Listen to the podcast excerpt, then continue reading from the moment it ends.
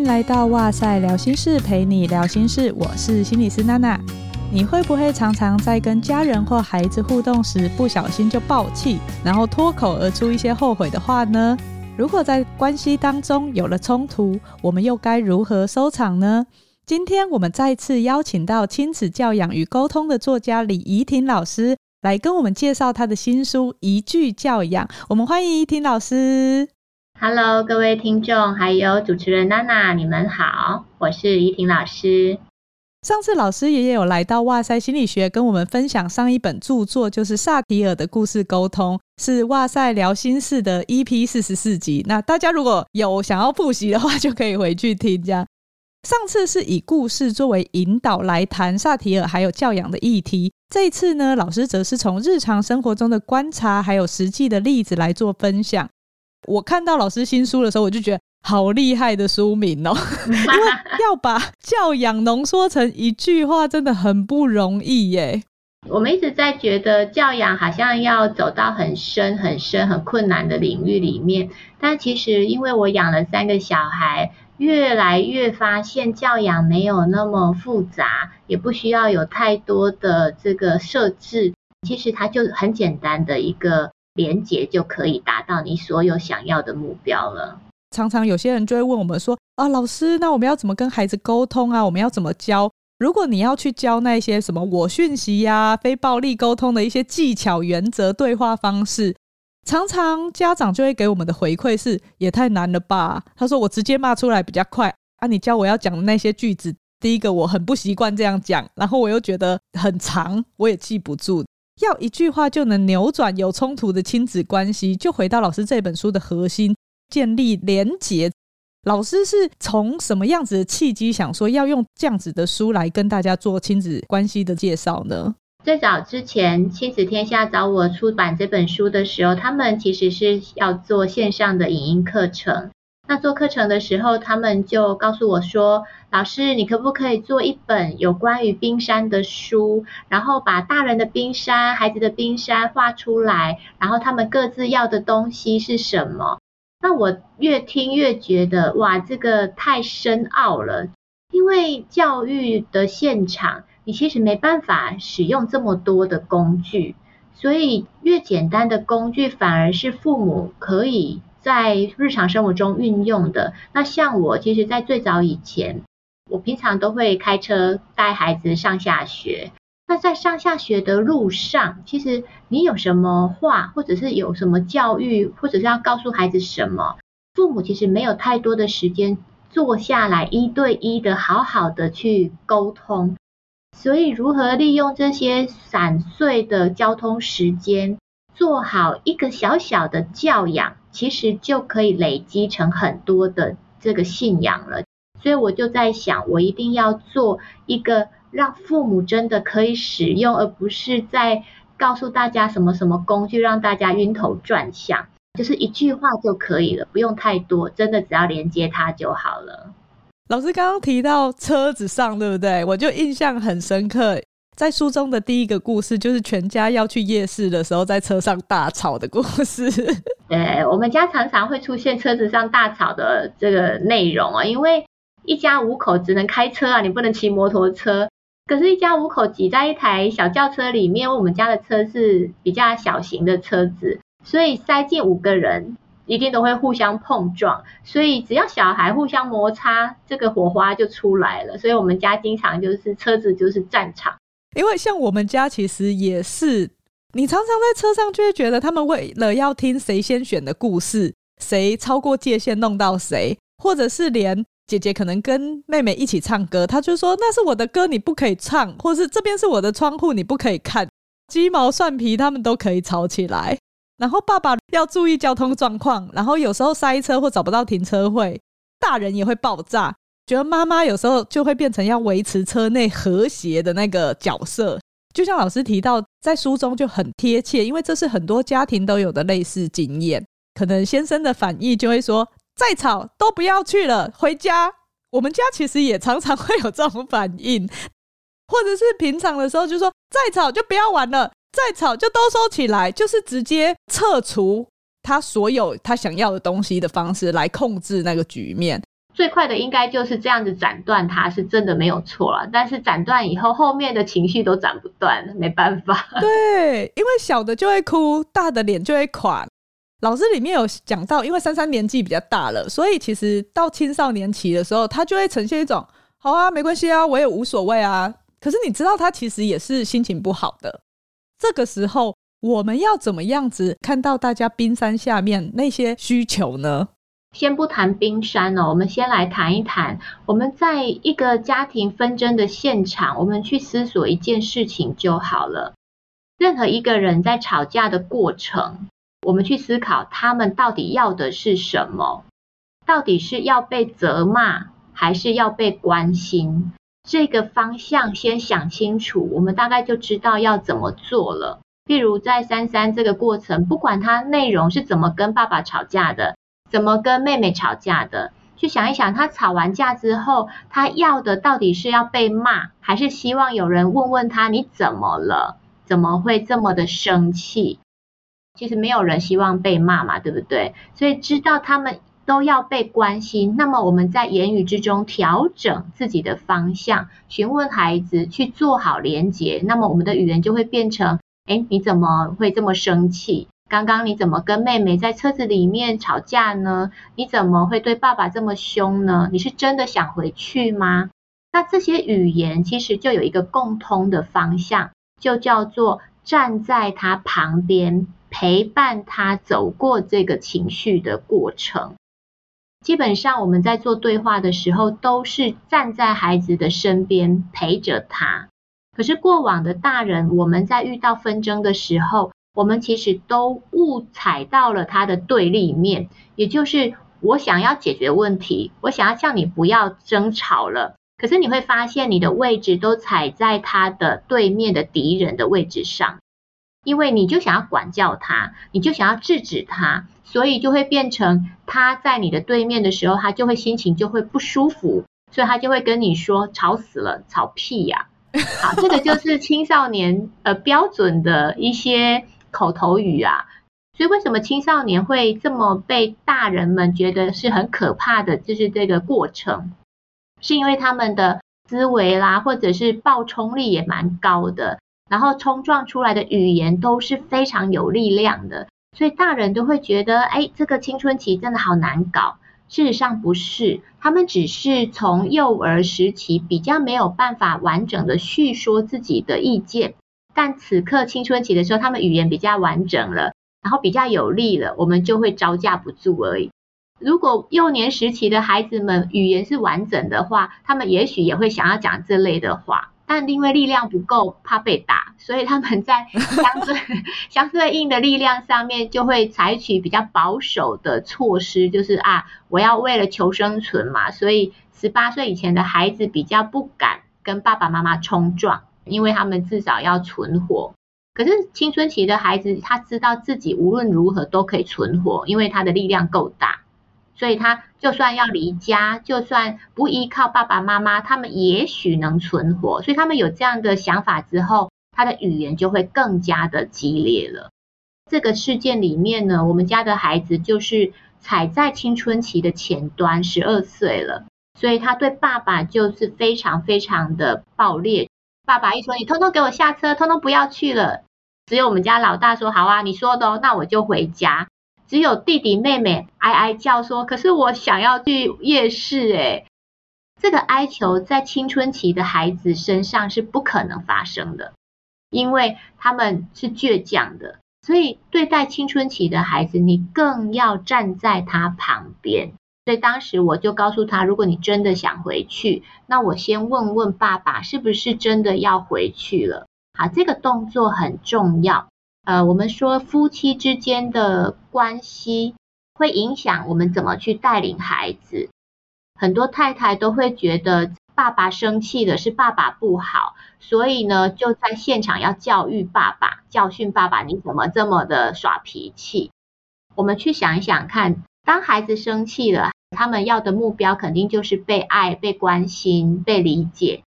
爸爸也是，诶，爸爸生气了。爸爸也需要有人爱他，有人关心他，有人理解他为什么这么愤怒。可是通常太太站在中间的角色是也是会责骂爸爸，你怎么这么小孩子脾气？所以你去想一想，其实爸爸要的也跟孩子一样，所以我的位置就相对的重要。我既连接爸爸，也连接孩子，可是顺序要先厘清。你要记得，之所以会有孩子，是因为你先有了丈夫。所以丈夫的位置要在孩子之前。有些妈妈会觉得孩子比较重要，他比较弱势啊。你要记得，当你搞好你的先生，你的孩子就相对安全。当时我是先询问爸爸，是真的要回去了吗？啊，这句话很重要的意图是在核对爸爸的目标，因为爸爸是冲出口说，通通给我回家，不要去了。这是气话，这是气话。可是这句话到底是认真程度有多少？我要确定。可是爸爸给我的讯息就是，他告诉我说：“那你看这样情况，我们还能去吗？不回去的话，我们还能怎么办呢？”语句上面虽然就是有点无奈，可是他还是踩在他想回去的这个主要的论述上，所以我就把它当成是你决定要回去了，这是你的决定。我就来按照你的决定去做往下的安排，因为爸爸也觉得要回去了，所以我才跟孩子说好，那我陪你回车上。好，先后顺序一定是先询问爸爸，确认爸爸的方向，那么孩子同样是一样的方向，那么我就陪孩子先回车上等，这个方向是一样的。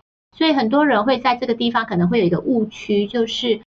父母的意见不同的时候，怎么教育孩子啊？好，那因为我是可以去夜市，也可以不去，我是采取开放的，所以没有所谓的父母意见不同，所以我就在爸爸的大方向的这个框架里面去陪伴孩子，所以我就跟孩子说：“好，我先陪你回车上喽。”那可是爸爸一听到不得了了，他说。哎，可是我们都已经到夜市门口了，我们要不要先去逛一下？那这个部分就是我大概就可以知道，爸爸刚刚说的并不是真话，他是气话。这个气话对我来说也是一个非常好的学习机会，因为我还是告诉爸爸，我还是要带孩子回车上，因为我是先询问你大方向是不是要回去，你告诉我是，所以我才执行的。那我必须遵守刚刚你的大方向，即便你现在更改了，可是我后面已经答应了珊珊要回车上啦。好，所以他也很无奈说：“那我现那我怎么办？”我说：“没关系，你可以更改，这是你的权利。可是因为我有责任带珊珊，对，因为已经承诺珊珊啦。对，因为先后顺序我已经先照顾爸爸啦，对不对？对，所以我已经立场已经是站稳了。那我说，可是你要更改，我也觉得很 OK 啊。”所以呢，你可以带着两个孩子去夜市，然后我带着珊珊去车上，你们很快就会回来了。那爸爸很无奈，就就说：“好好吧。”其实这就是我要让他学的，所有的冲出口的话，你必须有责任去执行，必须能够负担后果。我也可以更改啊，可是我决定不更改。除了要对三三有承诺之外，其实刚好可以利用这样的事情，让爸爸也学会冲出口的话可以慢一点，确认好自己是不是真的可以去做这件事情再说会比较好。所以我觉得一件事情的冲突，它有好多好多的面向的好处。很多爸爸妈妈在发生冲突的时候，可能都会觉得。我又吵架了，我又发生冲突了，每件事情都好烂哦。所以其实，在书里面我有提到一句话，我觉得这句话是所有爸爸妈妈可以去放在心中的。这句话就是：所有的冲突都是关系和谐的新契机。譬如像我们这次的夜市冲突发生冲突了，那么我就有机会去靠近珊珊。他的情绪，我有我就有机会去接住。对于爸爸，我就有机会去让他设身体验什么叫做说话要做到。当爸爸冲出口的话，我去执行之后，爸爸可能就会在下一次把这个语言再放慢一点说。所以你会发现在冲突上面，我会善用这个冲突去连接每个人的内在。每一个冲突都对我来说都是好棒的事情啊，因为这样子我们家的情感就可以不断的在连接。我是这样看待冲突的。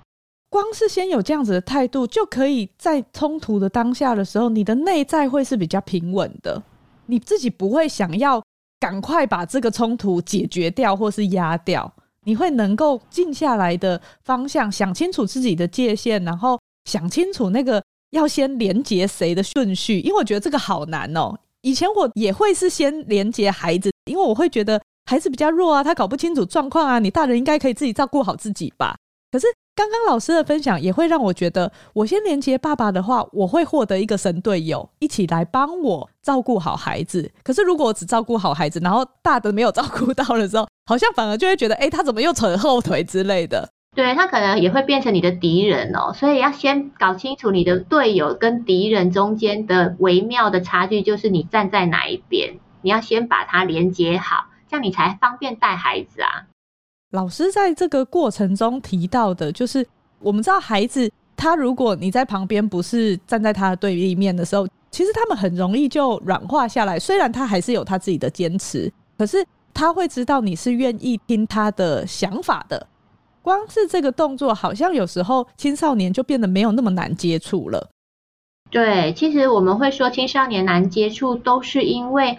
他心里面有一个心理的预设立场，就是你又要来教训我了，你又想要来管我了。那他不想被管，他当然语言上面就会比较冲。可是当我每一次的出场，每一次的说话，都是站在孩子身边的，那孩子就会知道他是有神队友在旁边，所以他当然会想要我多说一点，希望我能够帮他发声。但事实上，这件事情的最后，我只有写在书里面哦。这个最后其实是我觉得每一个家庭的核心人物都可以去做的一件很重要的事情。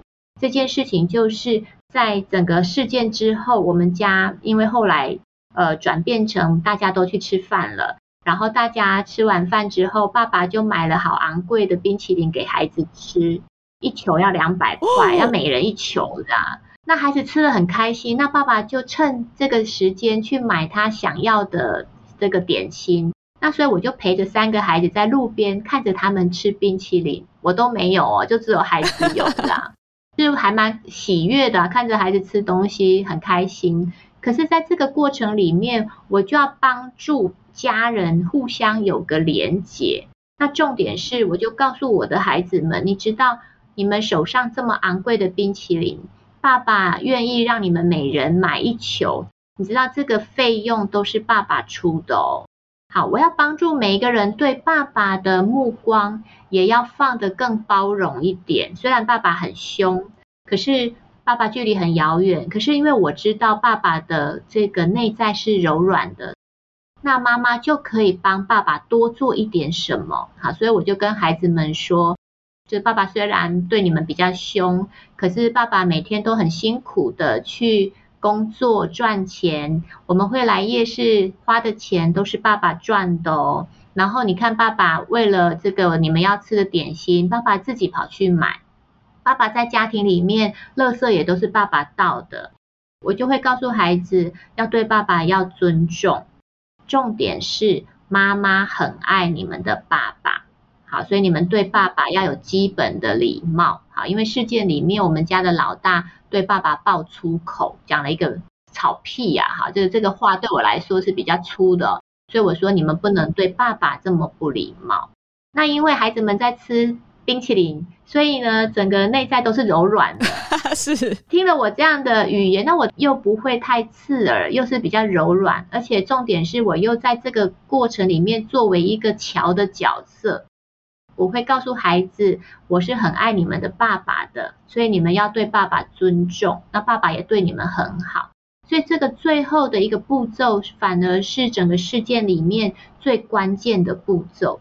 为什么每一次冲突对我来说都是迈向和谐的契机？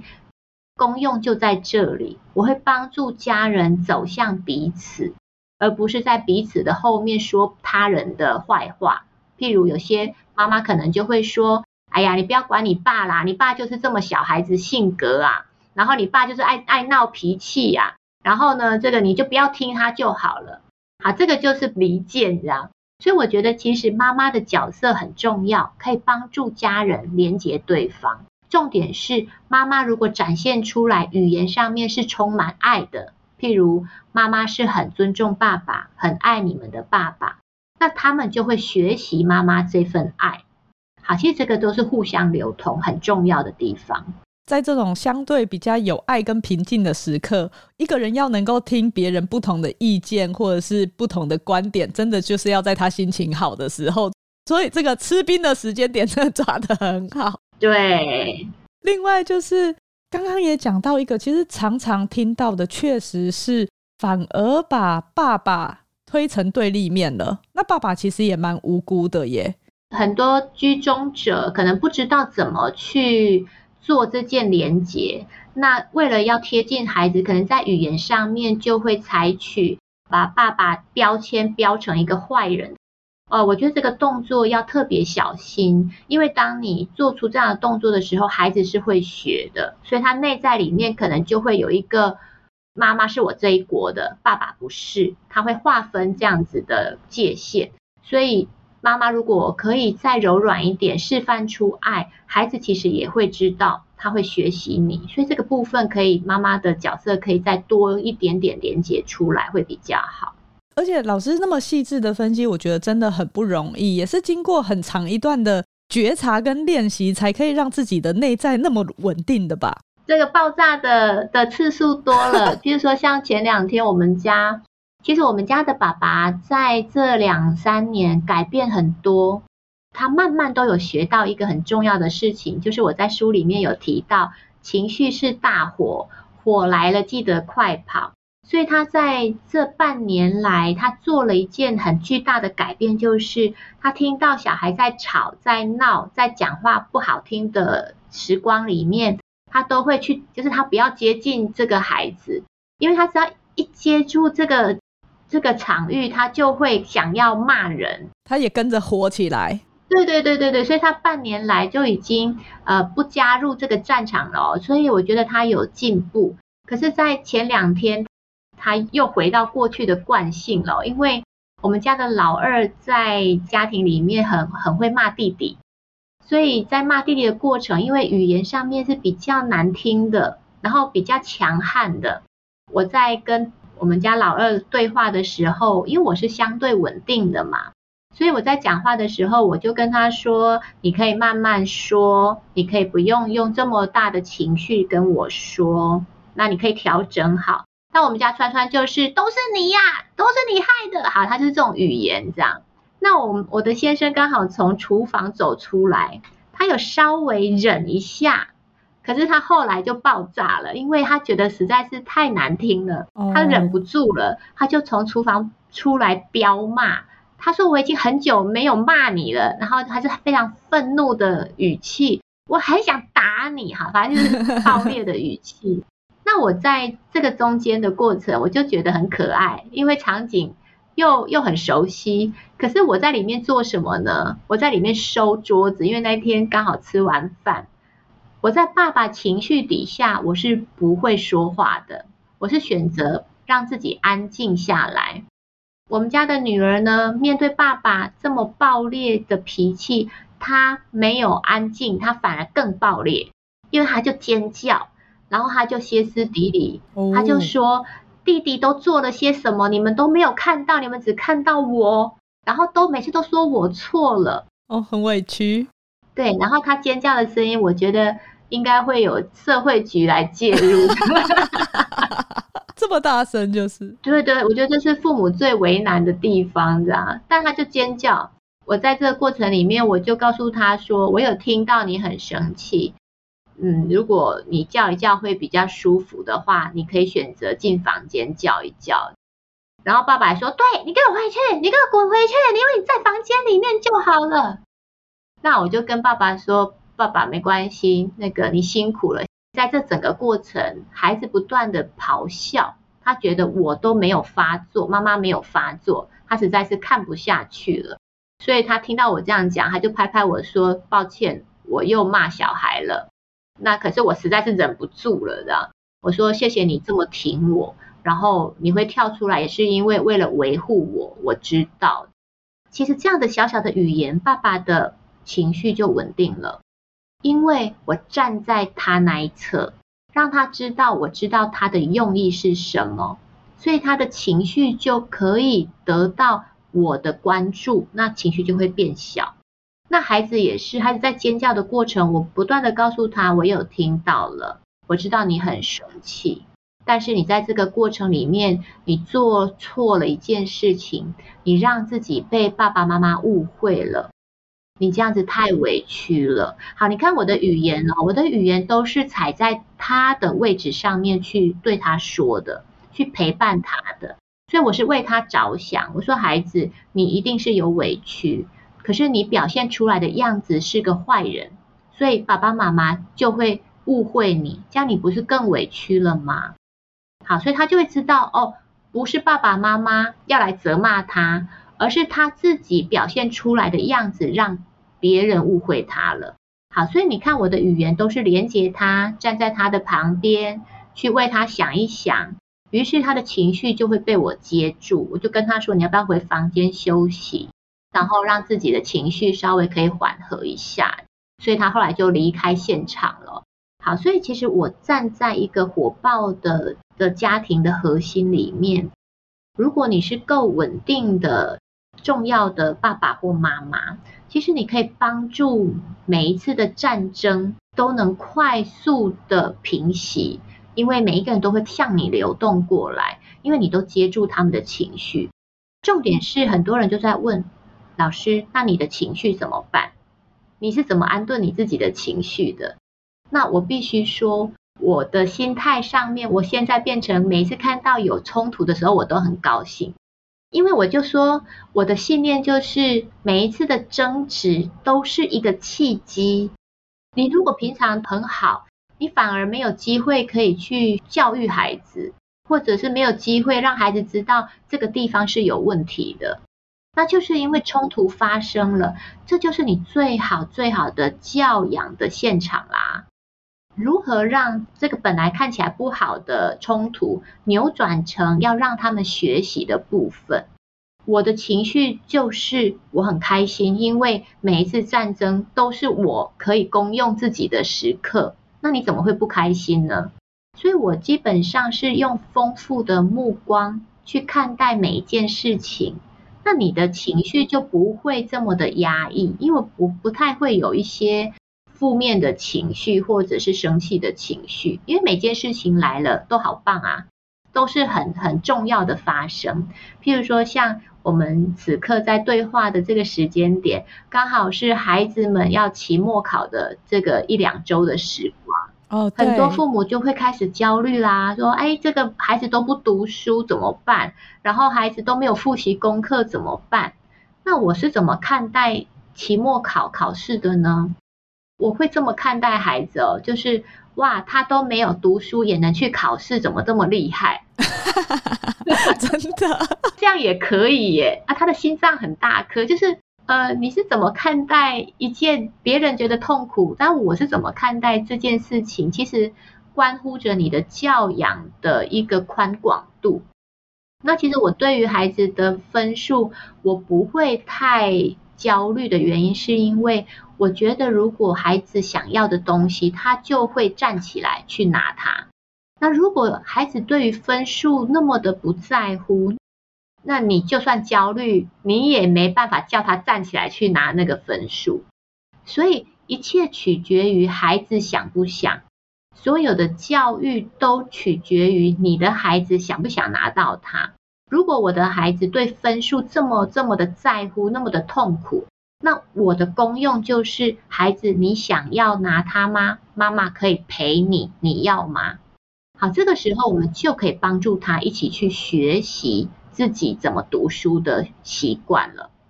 那可是我们家孩子就没有啊，他就会跟我说：“妈妈，我觉得考坏了也没关系。”他就是存在着宽广的内在，我们就也欣赏他这样子。对对对，哇，你原来是这么不在乎分数的啊，那你怎么看待分数的呢？当别人都考呃八九十分，而你考五六十分，你怎么你怎么想？他说我也会难过啊，但是后来就想通了，就是反正我又没读书，我怎么可能会拿？哎、欸，可是这个父母心脏要很大颗哎、欸，因为我的目光是丰富的，我总觉得在越早的时光，譬如说像我的老二是国小四年级嘛，在这么小的时候他就知道他不喜欢读书，那是不是他对于其他的涉略就会快一点？嗯，嗯，他就会。比较早去找到自己想要的东西，譬如说，他前一两周跟我说：“妈妈，我已经决定了，我国中不要去读体制内学校。”那我说：“你要去哪里？”他说：“妈妈，我们前几次有去校外教学，有参观到戏曲学校。妈妈，我想去读戏曲学校。”他就会更早的意识到我要去寻找自己要什么，那他就可以去找，提早找到他要。所以分数、成绩、学校的功课是让孩子知道自己，呃，寻找自己的方向。那何乐而不为？提早知道不是更好吗？我觉得那个内在要能够稳定，是来自于很多的弹性，跟我们愿意用不同的视角跟多元的视角去看待那个表象看起来是同一件的事情，然后有这样子的。也不能讲特质，就是有这样子的修为嘛，有这样子的态度的时候，事情就会变得比较能够在有那个余裕的范围。对，我觉得要练习看待事物的惯性。譬如说，像今天我们家的孩子是期末考的第一天嘛，那他们进学校的那一刻，我就很感动。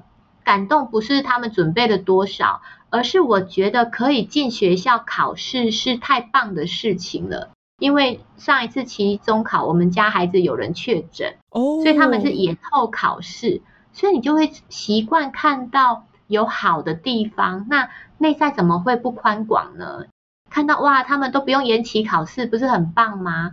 然后看到哇，我的孩子本来不读书，老二都从来没有预习复习的，他在昨天主动告诉我说：“妈妈，我这里有一张自然测验卷，你要不要陪我一起练习？”他第一次看自然，就是今天要考自然，他昨天才看自然。可是对我来说，他会主动去看书这件事情是已经超越了过去他他所有的习惯了。那我该值得高兴啊！好，他用他的方式在乎，差别就在于他不是用我们惯性的逻辑去复习功课，而是他正在发展自己的学习的惯性。好，这件事情很重要，因为我们大人看待孩子的读书习惯，其实都带着我们的观点。我们应该要怎样排？对，对，所以应该要一个礼拜之前就要读书啦，应该要每天都要读到几点呐？这个就是观点。呃，在带领孩子的路上，如何让自己的观点松动多一点，看到孩子的特质。安排属于他们的特质的学习路径，反而是比较有效的。像我女儿现在二年级，然后有时候他会主动说：“哎、妈咪，那个我已经做完了，我今天要复习什么？”他可能就会说：“我今天数学好了，我今天国文好了。”就是他自己提的时候，其实你真的是蛮感动的，因为你看到他会为自己负责，他主动选择的过程，他是非常甘愿的，你也不需要逼他。因为我常常会提倡让孩子去经历失败，失败反而可以学习到如何调整读书的惯性。那很多家长就会仿效我的这个信念，然后呢，就会把孩子读书的责任还给孩子。可是他又同时会很焦虑的来问我说：“老师，当我把责任还给孩子，孩子就不读书了耶，然后他也没有自律。”然后成绩开始一落千丈，他会不会就这样下去就变成一坨烂泥呀？事实上，他的目标是什么呢？妈妈把读书的责任放给孩子，事实上他有设定目标的哦。他希望孩子要学会自律的读书，希望孩子要担起自己的责任。好，所以他其实目标是非常矛盾的。就像一个孩子要学会站立，你放手的同时，你就知道这个孩子会跌倒的。而且重点是我的我的放权，把责任放回给孩子。事实上，我后面并没有期待他要学会自律，这个自律是怎么来的？自律是一个孩子认真的想要得到一件东西，为了这个追求这个东西所产生出来的努力，变成一个长期的规划的时候，才会产生自律。可是读书不是诶，如果一个孩子他没有成就在读书上面，谁会对一个讨厌的东西产生自律呢？嗯，不会有人对于一个讨厌的东西产生自律吧？那叫自虐咯。好，所以在我放手的同时，我就已经告诉自己，即便很烂很烂，都是一种学习。变成一坨烂泥，他也才能学习。所以我的目标并不在于他要学会自律。而在于去体验失败，就真的是体验失败，因为唯有从失败里面，才能让孩子感受到，譬如我对我的分数感到非常的不甘心，有了这个不甘心，我才能够用对话的方式，用一句教养的方式，连接他，引导他，询问他，孩子，你有不甘心，你需要妈妈陪你做些什么吗？当他有不甘心，我的进入连接才有办法带领他走向他想要的。譬如他可能会说：“妈妈，我希望我下一次要做好学习的这个规划，你可以帮我吗？”这件事情一定要由他来说，由他来请求，告诉我他的目标是什么。如果是我给他的目标，我们可能永远都是我规定他，那他会成为一个扶不起的阿斗。如果他要扶得起来，势必是由他嘴巴认定说出来。妈妈，我要什么？我在陪他的过程，这个就是你要的，而不是我要的哦。所以孩子就会产生自律了。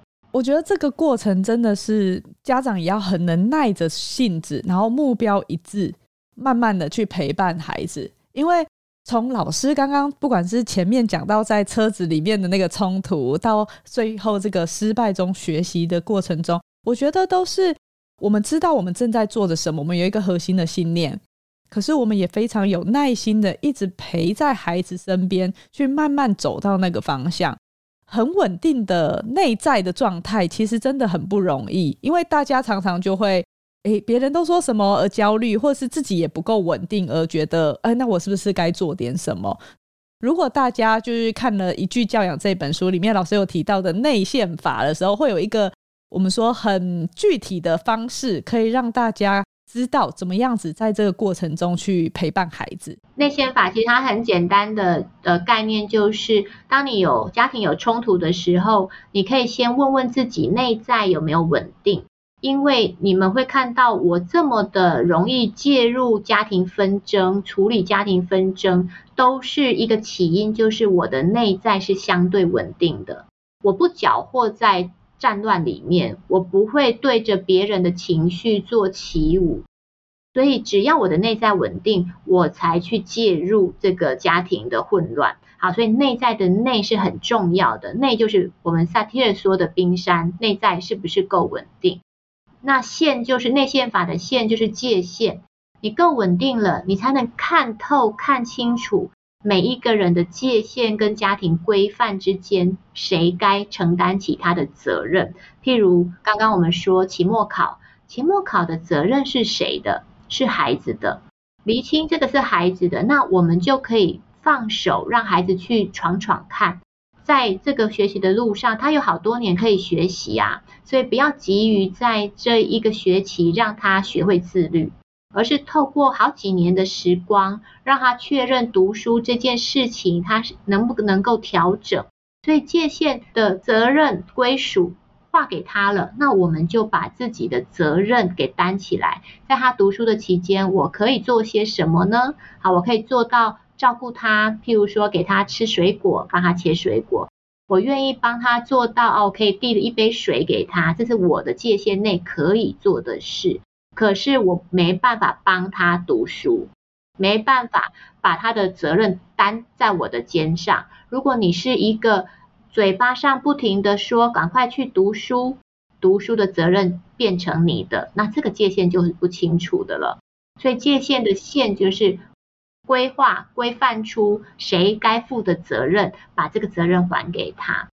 法就是方法。其实让孩子学会自律、学会担起责任的方法有很多。那我在书里面谈的方法都是对话的方法，叫听和心。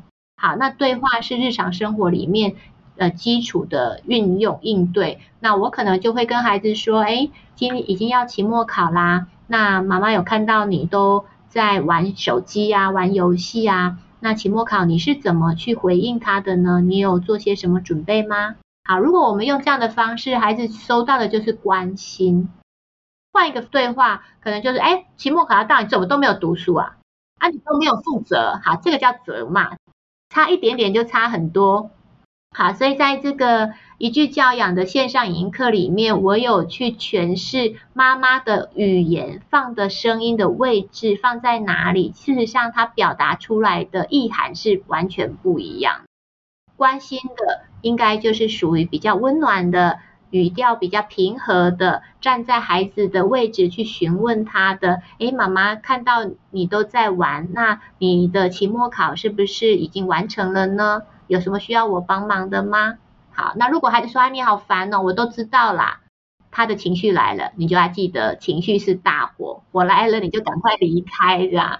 好，不在情绪上对话的。老师刚刚讲到听核心的时候，我记得核是核对嘛，对不对？对，我记得老师里面有讲到那个不公平的那个故事的时候，我很深刻的是，因为当孩子说“哎，你不公平，你就只爱姐姐不爱我”的时候，我们大人真的会蛮急于辩解自己的爱的。可是那个核对是了解孩子好需要爱，而不是辩解。那那个故事我非常印象深刻，是因为我觉得大家常常会没有抓到这个核对的概念到底是什么。在呃影音课里面，我把冰山画成三层，最上面就是我们平常可以看得到的表象，冰山上层就叫行为，也叫应对，也叫故事事件。刚刚你说的那个议题，就是孩子在内在里面，其实他要的是爱。当他说“妈妈，你都不公平，你只爱姐姐，不爱我”，他要的是爱。我们最基础，我们就把孩子要的是什么，把它拿在手上，他要的是爱。妈妈的回应是什么？譬如说，像娜娜刚刚说，呃，我们通常听到孩子说“你都不爱我”，我们都会辩解：“我哪有不爱你？我很爱你呀！我不爱你，我干嘛买衣服给你？”对，来分析一下这句话。我如果不爱你，我干嘛买衣服给你？这个表达，它是不是孩子要的爱？你就可以知道我们的表达出来的东西跟孩子要的东西落差有多大。事实上，这个表达讲出来的其实是责骂，骂孩子，你都不感受到我的爱，所以它不是爱。爱是什么？爱就只是表述爱。而不带着情绪责骂，所以当我说我不爱你的话，我干嘛带你出来玩？好，这个叫辩解爱，它不叫表达爱。好，所以孩子要的就是妈妈，你可不可以告诉我你很爱我？这个就是我们在萨提模式里面讲述的一致性的表达。我内在很爱你，我为什么冲出来不直接说娜娜我很爱你，而是用一种。扭曲的表达，我明明很爱你，可是我却骂你，你都不知道我的爱。好，那这个就是扭曲的表达，不一致的表达。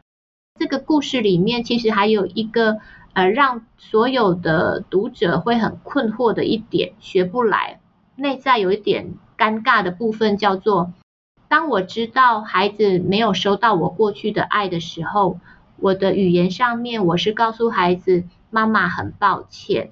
让你没有收到妈妈的爱，可是很多大人就在这个地方卡住了。他们会说：“我又没做错事，我干嘛道歉啊？”哦，问题付出这么多，我为什么要跟孩子道歉？好，其实它可以被拆解开来哦。我不知道各位听众朋友在面临到道歉这两个字的时候有什么感觉？可能在过去，我们对于道歉。这个两个字，我们会有赋予它一些定义，好像是做错才要道歉。对，这个好像就是过去大人说你做错事了，所以你要道歉。好，这个我们被框架了。可是事实上，道歉对我来说，就只是一种因为你没有收到我的爱，让你孤单了，我为这件事情感到遗憾。我为你的感受感到遗憾，我很抱歉。或许用英文就是我真的觉得很 sorry 的那种感觉吧。对对对，就是我就是不知道该怎么说啊，我感到抱歉。好，所以把它拆解开来就是这样。我后续就可以直接的表述，妈妈是很爱你的，你要相信妈妈。那这句话就是直接的连接孩子的爱，一句教养的最底层的连接方向。都是落在冰山的渴望层次里面。那这个渴望层次呢，你可以把它想象成，就是人类共通基础需要的东西，包含爱，包含自由，包含自我价值，包含信任，包含被接纳。一句教养的精神核心就是连接孩子的内在渴望。连接孩子内在渴望最简单的方式就是。用语言的方式直接的告诉孩子，孩子，妈妈很爱你，这叫直接的表述。我把这个爱给你了，孩子，妈妈很相信你的选择，这个叫信任。我把这个话语直接给你的，叫连接你。所谓的连接内在渴望，就是用语言传递给你我的讯息，也就是这个一句教养的书要给大家的一个大方向。你只要给予孩子这些基本的爱。自由、信任，孩子就会养育成一个具有生命韧性的大人。因为孩子知道他要靠自己长大了，他要靠自己的能力茁壮，所以他就会相对独立，相对的担起他的责任。这个是相对应的。呃，我们常常说，如果你真的要让孩子成长，放在一个荒野中，让他求生存是最快的。好，但是我们在培养孩子、教养孩子的过程，当然不可能放他在一个危险的环境。怎么样陪伴他长大？你用语言把这个爱给他，这就叫陪伴。譬如，孩子，妈妈会让你担起自己的责任，但是如果万一遇到危险，你要记得妈妈在这里，你可以回来找我。好，这个是既陪你长大，又放手让你独立，它是同时运作的工作。所以妈妈、爸爸的责任也就在此了。如果都能够做到既放手又连接，那这份爱就非常稳定了。我刚刚听老师讲到那些连接我们渴望的那一句话：“我爱你，我信任你。”很简单，可是讲出来真的非常有力量。就像我现在是连线录音，我隔着荧幕，可是我都可以感觉到老师在说出这句话的时候，能带给孩子的那个，他非常的温和。可是你会觉得，在这个过程中，你被支撑住了。我们要怎么样子去成为孩子的这个陪伴者，这个存在呢？除了看这本书以外，就是影音课程也可以参考，因为我觉得书跟那个影课程的内涵还是不太一样。其实我最希望真的是搭配着看哦，因为你有看过我影像的，你就会知道我在语态上面，或声音表达上，或表情上面的变化，其实是很多的。好，譬如像现在大家都是听 Podcast，我光用一句话，譬如当孩子说“妈妈你都不爱我”，我光用这一句话，我回应“我很爱你”，孩子我很爱你，光这一句话，我用不同的声音来表现。好，那我在课程里面，我是告诉孩子妈妈是爱你的。好，你会听到这个声音是很温柔、很温和。可是我的声音如果是尖一点、拔高一点。我很爱你耶，好，那这个声音你就会觉得妈妈很生气。是，那如果我的声音比较低一点，可是姿态上面比较变化一点，我如果用这种方式，我说好啦好啦，我爱你啦，这个就是敷衍。我爱你这件事情在文字上面其实传递不出它的声音位置跟表情跟姿态，但是影音的面向是可以的。那声音的位置差很多，娜娜，我是爱你的，跟好啦，娜娜，我爱你好吗？跟 哎、欸，我很爱你耶，位置不一样，姿态的表现方式就不一样，所以书是没办法呈现这部分。可是，在一句教养的书的好处是什么呢？它比影音课更琢磨在内线法的规划上面，因为内线法的线。在影音课里面，我比较少去直接的讲述。可是书因为有文字可以记载，所以在什么样的界限里面是我的责任，什么样是要还给孩子的，书里面我都有清楚的把这个界限的部分写得非常仔细，大家可以在学习上厘清责任归属应该怎么划分。